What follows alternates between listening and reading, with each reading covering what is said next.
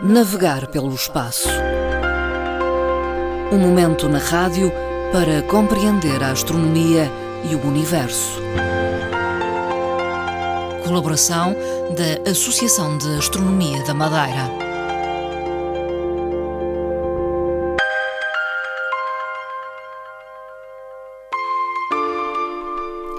Retomamos eh, as conversas mensais eh, sobre astronomia com Fernando Góis, presidente da Associação de Astronomia da Madeira.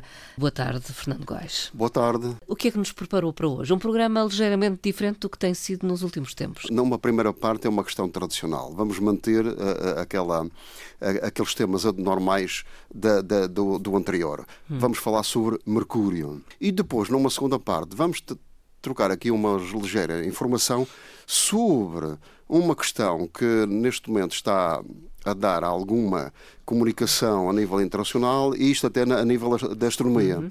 Portanto, que é a primeira nação no espaço. Digamos que é uma ideia utópica. Oh, é evidente, evidente. Mas comecemos então pelo planeta Mercúrio, conhecido como mensageiro dos deuses. Porquê, Fernando Góis? Uh, o planeta Mercúrio tem aqui uma característica uh, muito específica, uh, que é esta. quem olhar para Mercúrio e olhar para a Lua quase que não distingue, só porque Mercúrio é ligeiramente maior do que a Lua. Uhum. De resto, se olharmos para, através do telescópio, quer para um, quer para o outro, vamos ver precisamente igual muitas milhares de crateras e um planeta ou um astro árido, completamente hum. árido. Mas, voltando talvez um bocadinho atrás hum. e, e, falar sobre o mensageiro do, dos deuses, que é, é aquilo que foi apelidado desde a mitologia romana e grega, o planeta Mercúrio sempre foi um astro difícil de observar é pequeno, como é natural, uhum. e depois, ao ascender no céu, quer de manhã, de madrugada, quer à noite, porque é nestas alturas que se vê, isto acontece com Mercúrio e acontece com Vênus. Enquanto Mercúrio, sendo um planeta mais pequeno, está muito próximo do Sol, ora nós estamos a cerca de 60 milhões de quilómetros em média uhum. eh, do Sol, é observável até 28 graus para cima do horizonte, quer de manhã, quer à noite. Que este, o máximo que ele consegue atingir, chamamos-lhe assim, é 28 graus. Ora, 28 graus, muitas das vezes o horizonte está nublado. Eh, uhum. ou tem uh, está nublado, ou tem nuvens, uh, ou, está com neblinas. Uhum. E então não é fácil de captar Mercúrio. Chama-lhe chama mensageiro dos, dos, dos deuses porque ele faz muitos zigue-zagues no, no, no, lá no, no, horizonte e rapidamente desaparece. Porquê? Hum. Porque está muito próximo, tem, tanto próximo do Sol, tem velocidades rápidas. Tanto velocidades rápidas, uhum. a gente começamos a, normalmente começamos a observar o Mercúrio e dali a cerca de uma hora deixamos de vê-lo, uhum. quer de manhã, quer, quer à noite. Isto eh, caracteriza o planeta como mensageiro dos deuses. Mas mensageiro dos deuses porque ele também foi caracterizado de uma forma muito parecida com Hermes, que era o deus grego uhum. da, do comércio, e então como? Com um capacete alado e umas sandálias, rapidamente desaparecia no céu a levar as mensagens aos deuses. Depois, tem uma outra característica muito importante, que é um planeta de extremos. Nas características do planeta físicas, temos uma rotação seu, sobre o seu eixo em cerca de 58 dias. Mas a translação à volta do Sol são de 88 dias. Isto significa que, na rotação, enquanto nós temos 24 horas, um uhum. planeta a rodar 58 dias sobre o eixo, temos então um dia de 58 dias, iguais aos nossos dias. Portanto, roda sobre o eixo de forma muito lenta, ainda por cima, com um eixo quase praticamente Sim. perpendicular. E isto então faz com que os dias sejam muito vagarosos. Temos então um dia com o Sol, o planeta iluminado pelo Sol de igual a 28 dias nossos. Isto provoca o quê? Um planeta que não tem atmosfera. Não tendo atmosfera, está, estão, é visível uh, através dos instrumentos uh, as suas crateras, imensas milhares de crateras, praticamente sobre a superfície. Depois, uh, temos uma coisa que é o planeta Mercúrio apresentando esta, esta característica, faz com que as temperaturas atinjam cerca de 480 graus. Isto durante o dia. Mas depois, na zona sombreada, ou chamamos assim à noite, o planeta atinge 200 graus negativos. É chamado o planeta de extremos. Sim. Portanto, tem uma amplitude térmica extremamente alterada hum. e muito elevada.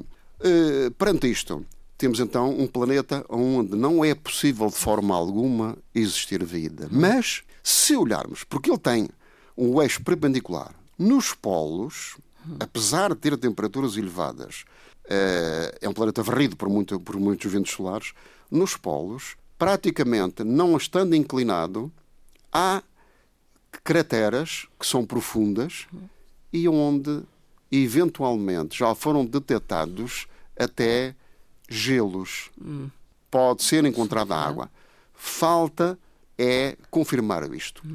Verifica-se aqui uma coisa que é de hum. grande importância pelo facto de, eventualmente, será que também existirá aí uhum. no, gelo alguma, alguma bactéria ou coisa do género? Vida? Não sabemos. Portanto, isso uhum. falta comprovar quando eventualmente as missões foram, foram, forem mais uhum. uh, e uhum. detalhadas no futuro.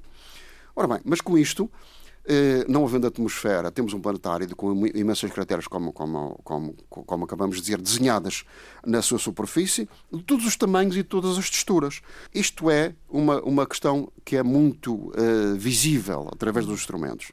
Depois, uh, uma outra característica do planeta é que, não havendo atmosfera, os objetos, ao caírem em Mercúrio, têm um comportamento uhum. ligeiramente diferente de todos os demais. É que na nossa atmosfera, nós temos a atmosfera que serve de proteção também para nós, para os seres Sim. vivos que existem no planeta. Num planeta onde não existe atmosfera, é um problema. É porque hum. os objetos caem rápido, com uma grande velocidade. Hum. E ao caírem com, com, uma grande velocidade, fazem crateras de impacto. Hum. Portanto, um pequeno meteorito cai, faz uma cratera, uma cratera, e lá fica e permanece por milhões de anos. Eh, uma das coisas que se verifica com o Mercúrio, por estar próximo do Sol, é que de vez em quando nós conseguimos observar no planeta, o planeta Mercúrio a transitar pelo disco solar. Hum. Isto vai acontecer agora no dia 3 de novembro do, de 2019. E depois, só daqui a umas dezenas de anos é que volta a acontecer. Faça o seu movimento, de vez em quando passa pelo, pela frente entre a Terra e o Sol. Ficamos, pois, a conhecer um pouco melhor o planeta Mercúrio, o tal mensageiro uh, dos deuses. Exatamente. Fernando Góis, uh, o outro tema é, é curioso, uh, trata-se daquilo que podemos dizer ser a primeira nação no espaço. Este já corre há cerca de dois anos, mas uhum. aparentemente foi pouco, muito pouco falado, uhum. porque suscitou muitas dúvidas. É uma questão muito polémica e intrigante uhum. a nível internacional. Junto da astronomia, junto dos cientistas, não teve qualquer aceitação, uhum. apesar de ser criada a primeira nação espacial em 12 de outubro na, no Ritz, em Paris. Uhum. Foi aí apresentada. Quem é que foi, o visionário? E fui apresentada por um senhor magnata, um homem da, dos negócios e até de, das questões militares, uhum. que é o senhor Igor Achabelli. E resolveram criar esta nação, a ideia dele. Ele financia, com certeza. Um homem dos petróleos e dos, das questões militares. Ele, inclusivamente, tem uma coisa, é que ele foi um dos empresários que tomou conta de uma hum, empresa militar hum. que fabricava os mísseis de longo alcance. Uh, aqui, ele quis talvez dar um ar da sua graça. E então uh, entendeu que se devia criar uma, uma nação uh, espacial. Ora bem, características desta, desta nação, os objetivos e conforme o que é que isto é composto. Isto é um projeto pioneiro e futurista, muito usado para, para a humanidade. Eh, a verdade é que, em teoria, isto é muito bonito. Na prática, tem sido extremamente difícil eles Sim, uh, enfim, avançarem com este projeto. Hum. É, o, é, o, é, chamado o primeiro reino espacial. Ora bem, isto é uma monarquia, uhum. mas é uma monarquia democrática. E é chamada de Asgardia. Asgardia porquê? Indo à mitologia nórdica, uhum. Asgardia era a morada dos, dos deuses. E sendo a morada dos deuses, quis-se implementar a nível espacial uma nação mesclada com população terrestre de vários países e nações. É formada por cerca de 203 países. Eh, os habitantes desta nação chamam-se asgardianos. No momento atual estão inscritos 281.652 cidadãos, até 31 de dezembro de 2018. De 7 em cada 10 cidadãos inscritos, todos têm menos de 35 anos. Mas esta parte é que é mais polémica. 85% são homens. Ah, bom. Só 15% são, são mulheres. As mulheres são muito desconfiadas deste projeto. Uh, possuem um, um, um hino que é uma humanidade, uma unidade. Portanto, é mesclar, fundir Sim. tudo numa, uh, num povo só.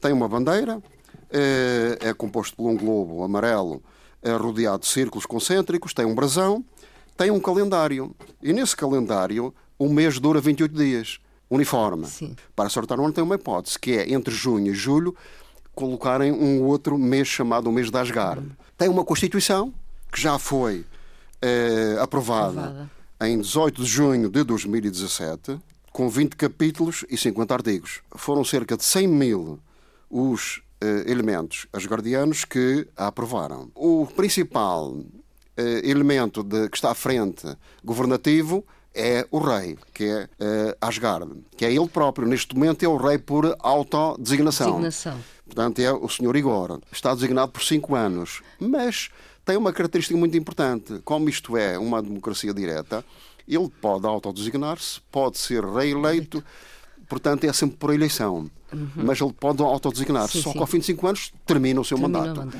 Mas pode-se propor e pode ser novamente reeleito. Uhum. E pode-se novamente autodesignar. Depois, a língua é o inglês. Uhum. Tem três idiomas. E os três idiomas são os idiomas, como é evidente, o francês, o alemão, o português, o espanhol, são as principais Sim. Eh, línguas uh, a nível Faladas, mundial, o chinês, etc, etc, dependendo das populações. Uh, tem um parlamento um Parlamento que é, que é dirigido por um senhor que foi político no, no Reino Unido, eh, que chegou a ser parlamentar também, e tem 150 deputados. As sessões são restritas, portanto, não são públicas e, e não podem se pronunciar sobre as questões que são internas. Sim, Só eles próprios é que podem debater podem as falar. questões. Esta questão já tem trazido alguns problemas nos últimos, nos últimos anos. Existe uma taxa de 100 euros por cada asgardiano no momento atual está a levantar muitas polémicas. Uhum. Muitas pessoas acabaram por desistir da inscrição. Uh, Outros estão a questionar porquê e para que isto. Enfim, embora ele diga que efetivamente é que é para lançar o projeto para o espaço dentro de pouco uhum. tempo. Uh, isto tem uma ligação muito próxima, é outra questão polémica, com os russos. Tem outro problema, não tem território terrestre e, sim, previsto para o espaço. Através de quê? Através de plataformas espaciais, como a Estação Espacial e, inclusivamente, na Lua. É um projeto de grande alcance para ser implementado na, no espaço desta forma. Quando e como os últimos, os últimos anos têm levantado muitas polémicas e é extremamente difícil ele, ele estar a avançar. No momento atual está a enfrentar muitos problemas. Vamos aguardar uh, e terminamos assim com esta notícia curiosa. O programa de hoje. Muito obrigada, Fernando Góes. Muito obrigado também, caros ouvintes. Até à próxima. Até à próxima conversa.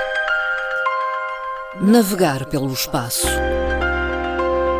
Um momento na rádio para compreender a astronomia e o universo. Colaboração da Associação de Astronomia da Madeira.